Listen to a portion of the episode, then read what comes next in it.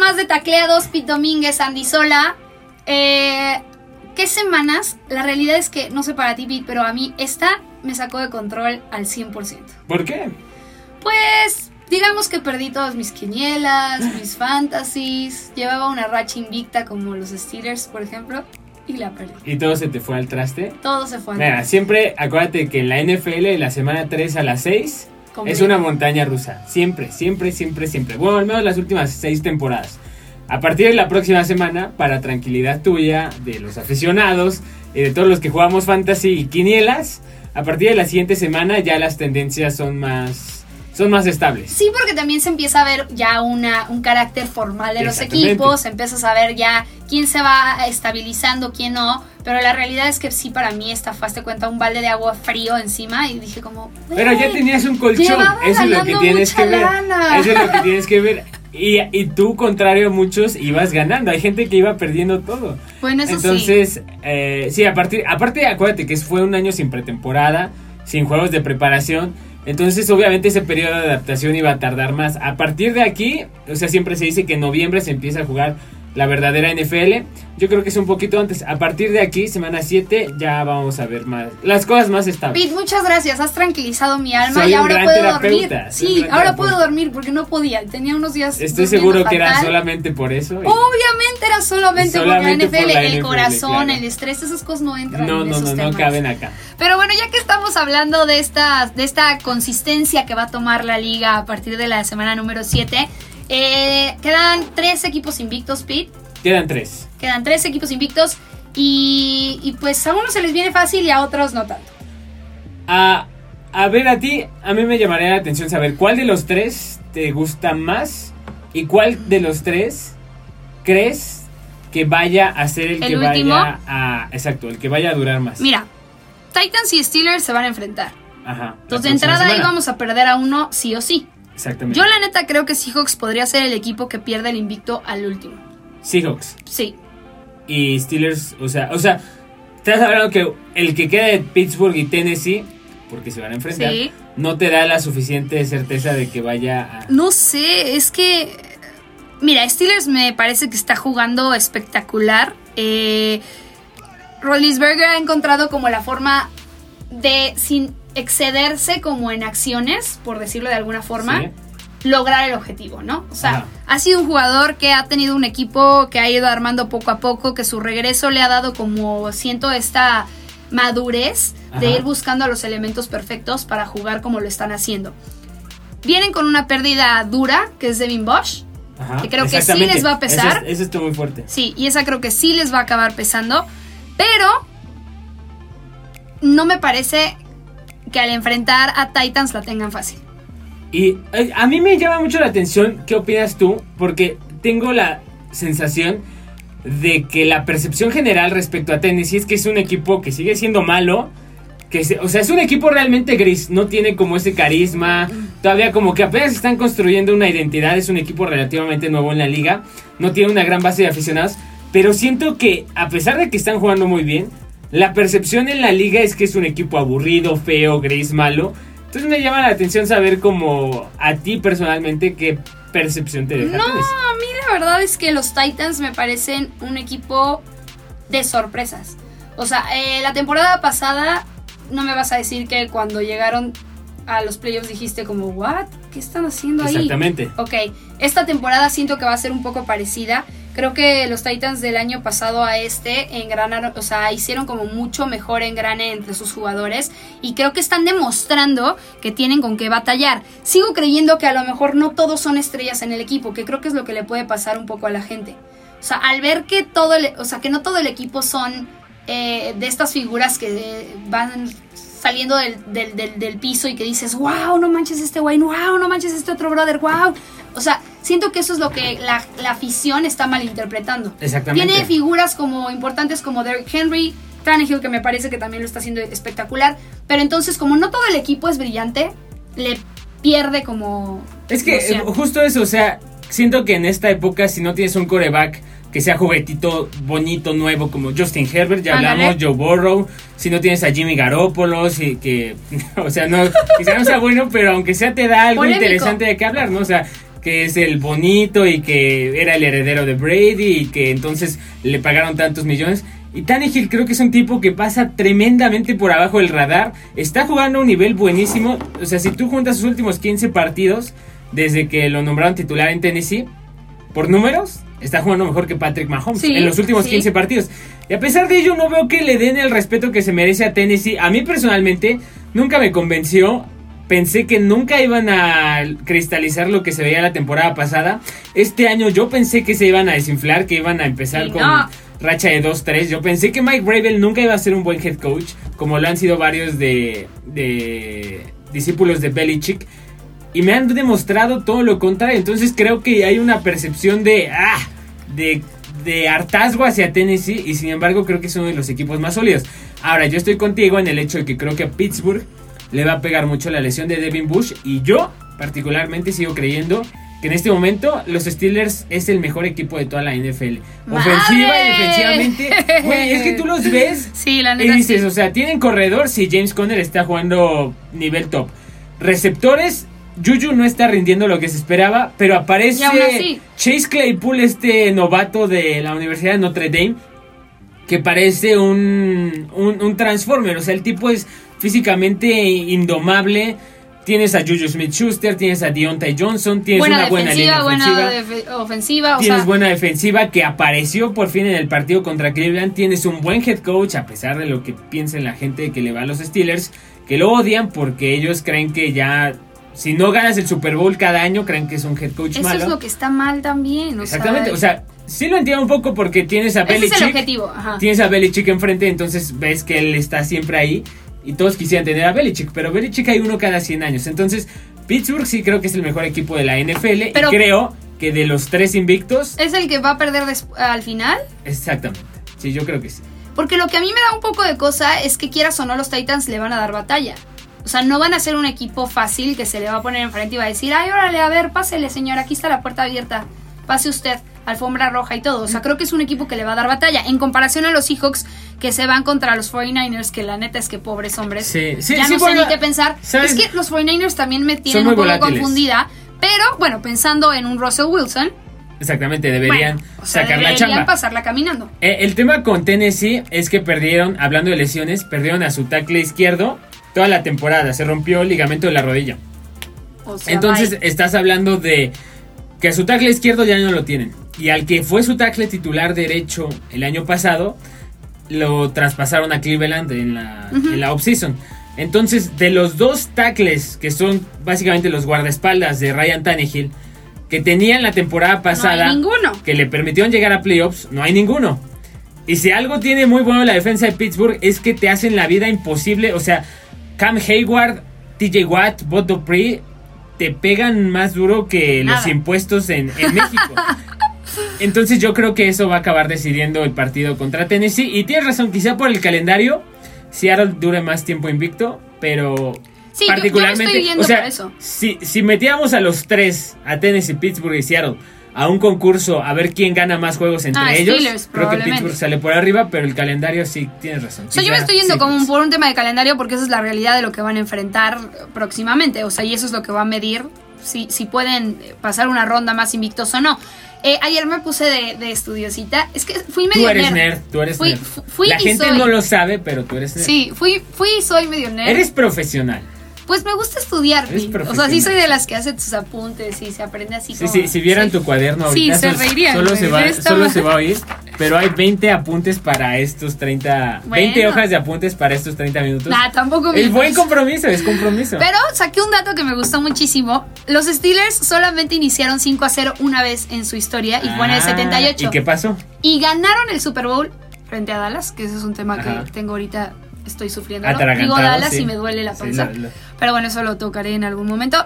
Eh, pero la realidad es que si se cumple esta como profecía, los Sí. Steelers pueden estar logrando un Super Bowl más este año. Y estos años eran los de que Pittsburgh lo reconocían por su fantástica defensiva. Y mírala. Y, a- y la de ahora es como una resurrección. El año pasado ya era. Pero Ben Roethlisberger se lastimó y todo se fue al traste. Ahora Ben está sano. Y la neta... Y sano mentalmente, y ahorita- sano mental, o sea, de todas Además, formas. además, o sea, que para él es algo muy importante. O sea, si ahorita hiciéramos playoffs, yo no creo que ni Kansas City, ¿No? ni Buffalo, ni Tennessee, Ravens. ni Baltimore le sacarían un juego a Pittsburgh. Ni Kansas. Ni Kansas. O Madre. sea, defensivamente, Kansas está ahorita. Güey, tengo miedo mal. porque tengo muchos amigos Ahora- Steelers y va a ser muy molesto No, no, no, tenerlos pero ahí. ahora falta de aquí a diciembre. El año pasado, ¿tú te acuerdas cuando Mahomes se lastimó Sí. y regresó medio malito? Todos ya lo habían borrado a Kansas City como Por candidato a. Super Bowl. Sí, sí, sí, todos ya lo daban por muerto. Yo montado en mi macho, como siempre he estado en ese barco, dije bajo su propio riesgo y acabaron ganando el Super Bowl. O sea, creo que Mahomes también está empezando a entender cómo funciona esto. Qué miedo, porque si ese brother lo medio Está entendía. jugando a medio gas. Ajá, lo medio entendía y llegó a lo que llegó en la temporada pasada. Imagínate este año. Es que está jugando a medio gas y, y no está jugando muy bien Mahomes. no, de o sea, hecho no estaba viendo sus estadísticas, Sí, sino. sigue estando muy bien, sigue estando por encima del promedio, pero no está cerca de su mejor nivel. Bueno, sí, está cerca de su mejor nivel, pero todavía no está en ese nivel.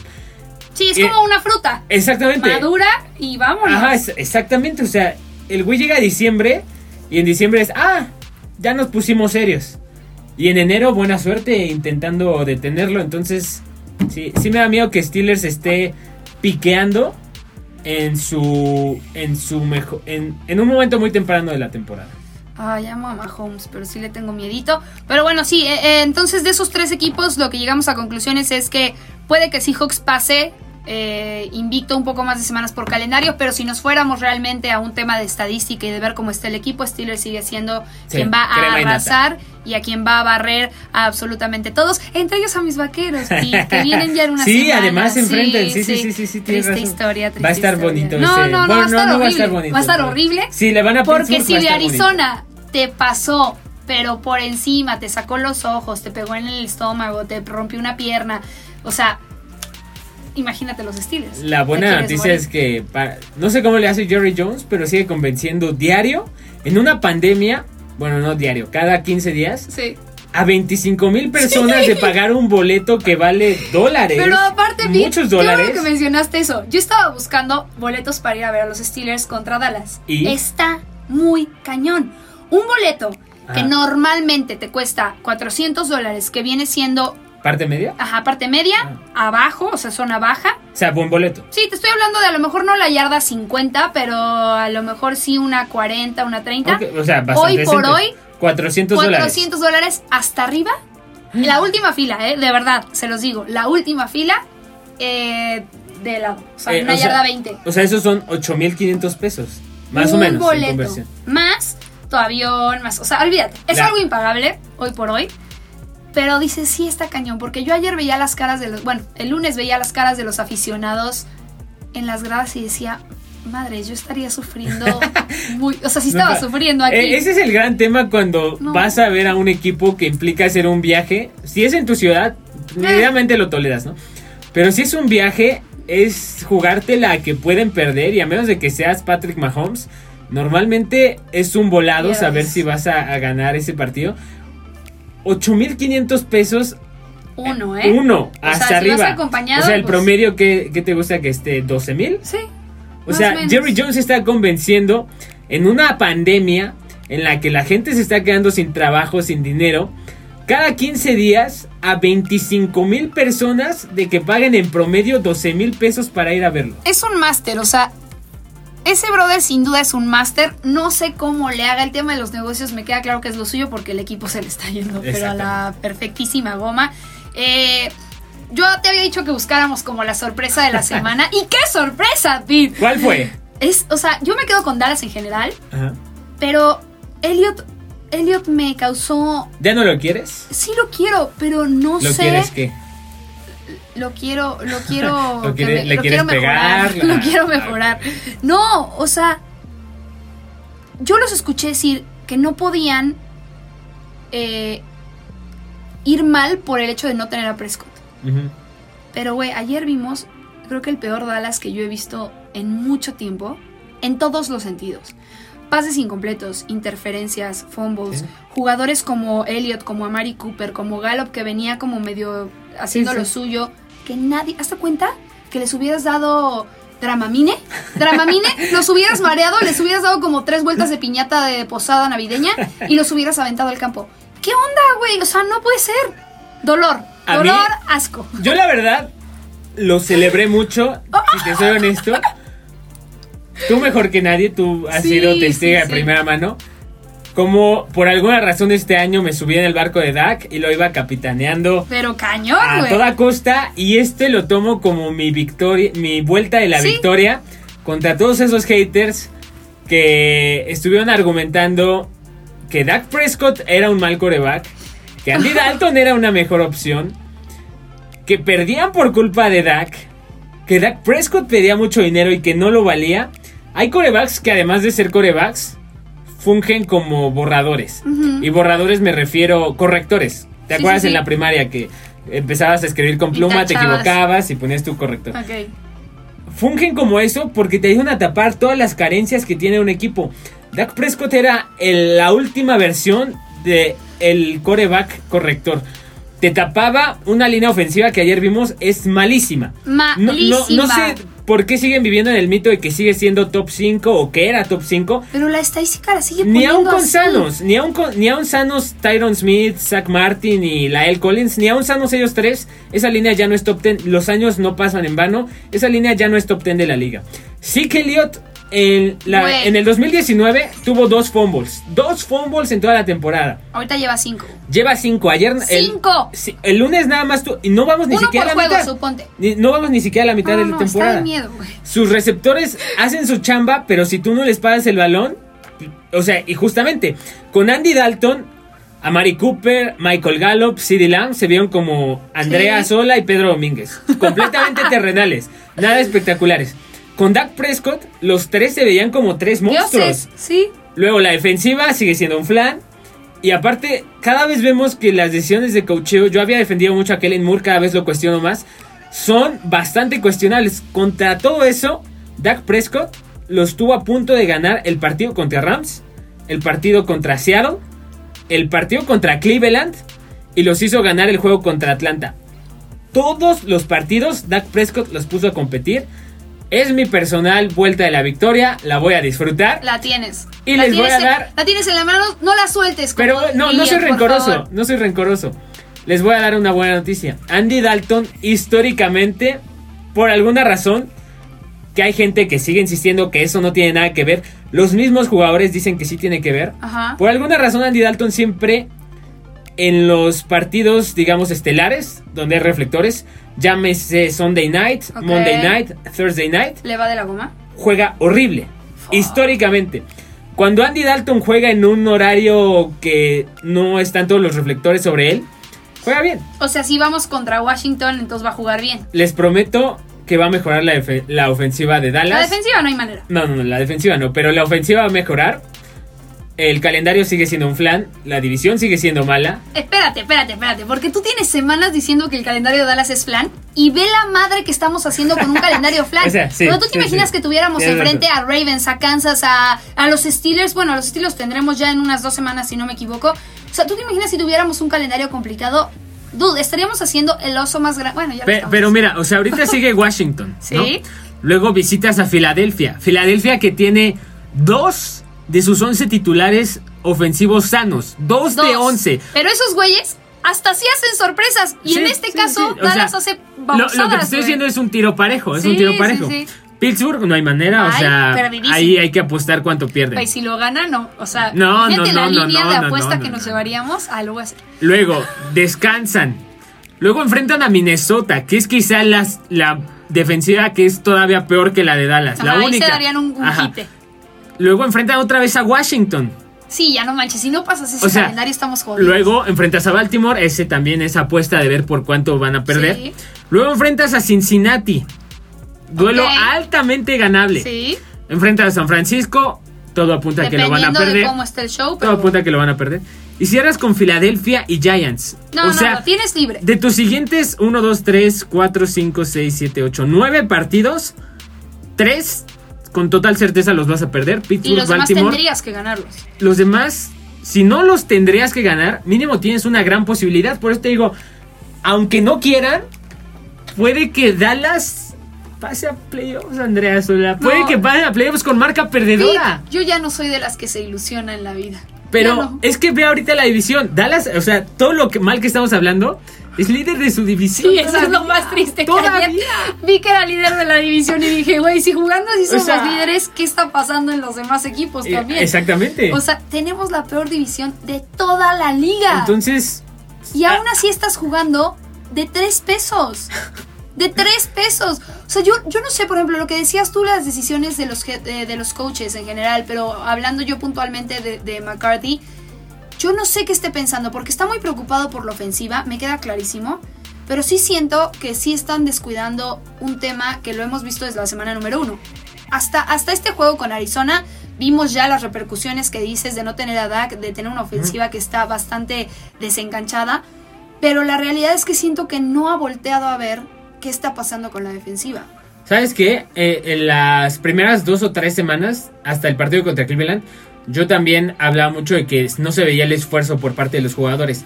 Ayer sí lo vi, bueno, el lunes lo vi, Jalen Smith estuvo persiguiendo Sí. a Kyler Murray todo el tiempo. Todo. Nunca lo pudo alcanzar porque pues, es como si Es te Flash, ponen a correr a ti contra Usain Bolt. Es como pues, si vas a ganar Batman tú a perseguir a y Flash, Bolt está nunca te va nunca te va a alcanzar, ¿no?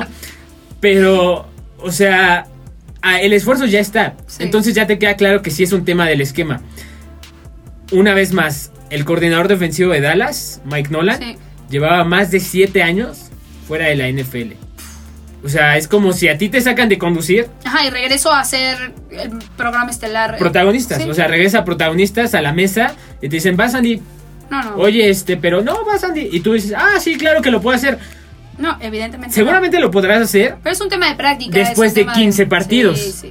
El tema es que aquí, o sea, después de 15 transmisiones, o sea, 3 semanas, en un mes Andy Sola ya podría volver a agarrar su ritmo de conductora si estuviste fuera 7 años. Sí, a ver, pero Pi, tienes un equipo que es Dallas. No, y- te y la aparte puedes acá, jugar, no te la puedes la jugar a estar viendo si, 16 si lo hace o no. Sí. Porque es lo mismo que, eh, que platicaba de McCarthy tarda cuatro años en llevar a Green Bay a una posición muy reconocida, etcétera.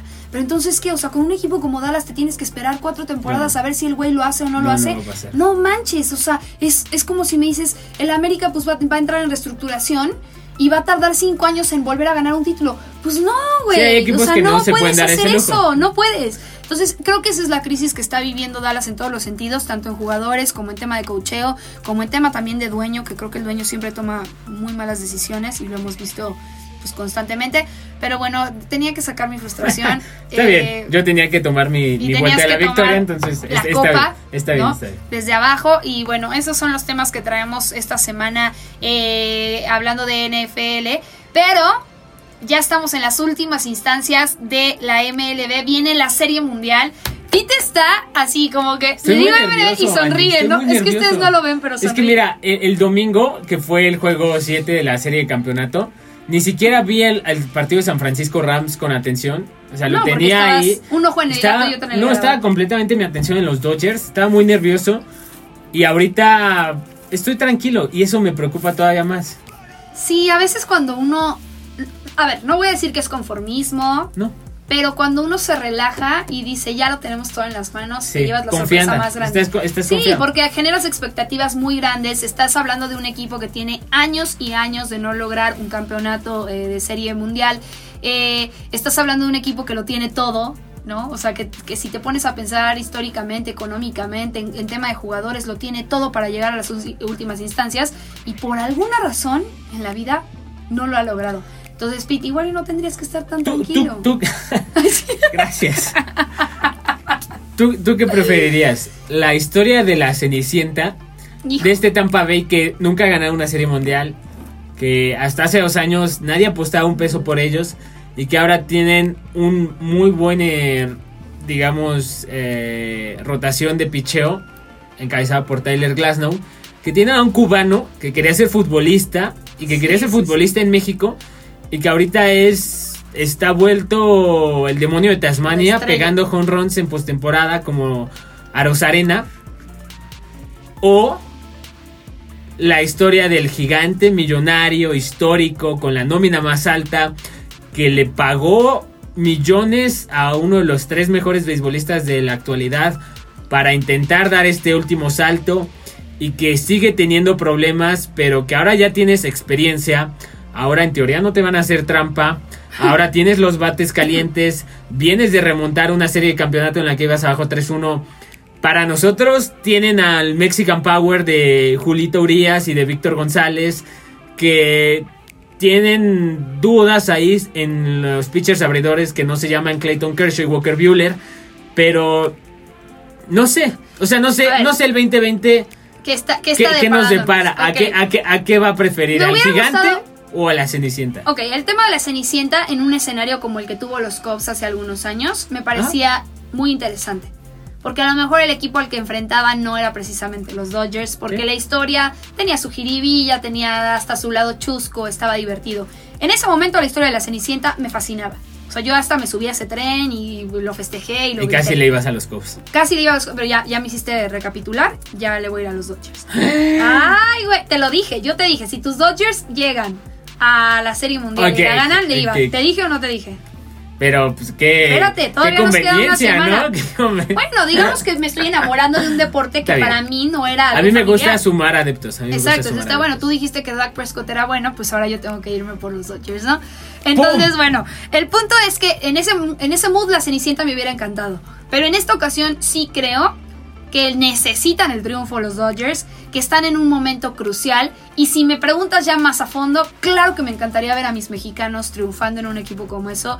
Eh, la verdad, la historia de Urias me parece espectacular. O sea, es un hombre que ves, güey, y te emociona. O sea, lo ves con sus lentes y sabes como la historia que hay detrás de justo de esos lentes, la historia que hay detrás de esa familia, de todo el esfuerzo que se hizo para llegar a donde está el día de hoy. Entonces, más allá de los Dodgers, amigo, esta vez te tengo que decir que claro que me está ganando el corazón por los mexicanos y que creo que está padre también empezar a meterte a un deporte de este para la gente que no lo sigue al 100%. Puede a ser través un de un inicio, mexicano, claro. O sea, mi papá, mi tío y hasta donde tengo entendido mi madre también, este, todos le van a los Dodgers porque les tocó la época de Fernando Valenzuela y, y justo un mexicano eh, que ayudó a ganar una serie mundial y desde entonces los Dodgers no han ganado una serie mundial y ahora tenemos otro pitcher mexicano que viene a hacer un partidazo. No es el destino. Pinta, pinta para que Julio Urias sea el pitcher abridor en el juego 2. Si ustedes escuchan esto después del juego 2 ya sabrán si fue cierto o no. Pero, como dices, o sea, hay, hay deportes a los cuales entramos por medio de embajadores y creo que el béisbol en especial por cómo está el momento que no es quizá el deporte más popular de Estados Unidos ni siquiera. Eh, creo que sí es una buena forma en la que puede entrar por México. No, y aparte pensando que es un año donde no tuvimos tampoco mucho béisbol eh, por todo el tema de la pandemia, en México fue complicado como el cierre de ese tema también, entonces para todos los nuevos aficionados creo que es un buen momento, o sea, creo que esto hasta le suma, ¿no? Exactamente. Sí, definitivamente la historia de la Cenicienta no me gusta en esta ocasión. Y ya, creo que los Dodgers lo traen. Ah, es lo que te iba a decir. Eso es lo que quieras. lo que crees es también. Sí, lo que creo también. O sea, sinceramente creo que los Dodgers vienen mucho mejor armados. Eh, esta euforia por lograr eh, algo histórico hoy por hoy, porque, güey, ¿cuántos años tienen de no, de no 88. O sea, 88 años. no, no, no, desde el 88.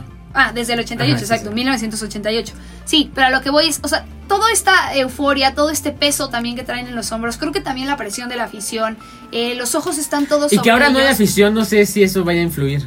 Pues a lo mejor hasta les ayuda. exacto, o sea, no sé si les va a ayudar porque si, me imagino, por ejemplo, un juego, no me acuerdo cuál tocaba, pero un juego 5 en Dodger Stadium. No manches. Que fueran abajo perdiendo 3 a 1 hubiera sido un cementerio. O sea, yo me acuerdo cuando pasó contra Houston, cuando pasó contra Boston, el juego 6 y 5 respectivamente. O sea, cuando Dodgers iba abajo, el Dodger Stadium era un cementerio. Y te, tú veías las caras de los jugadores que sentían la presión.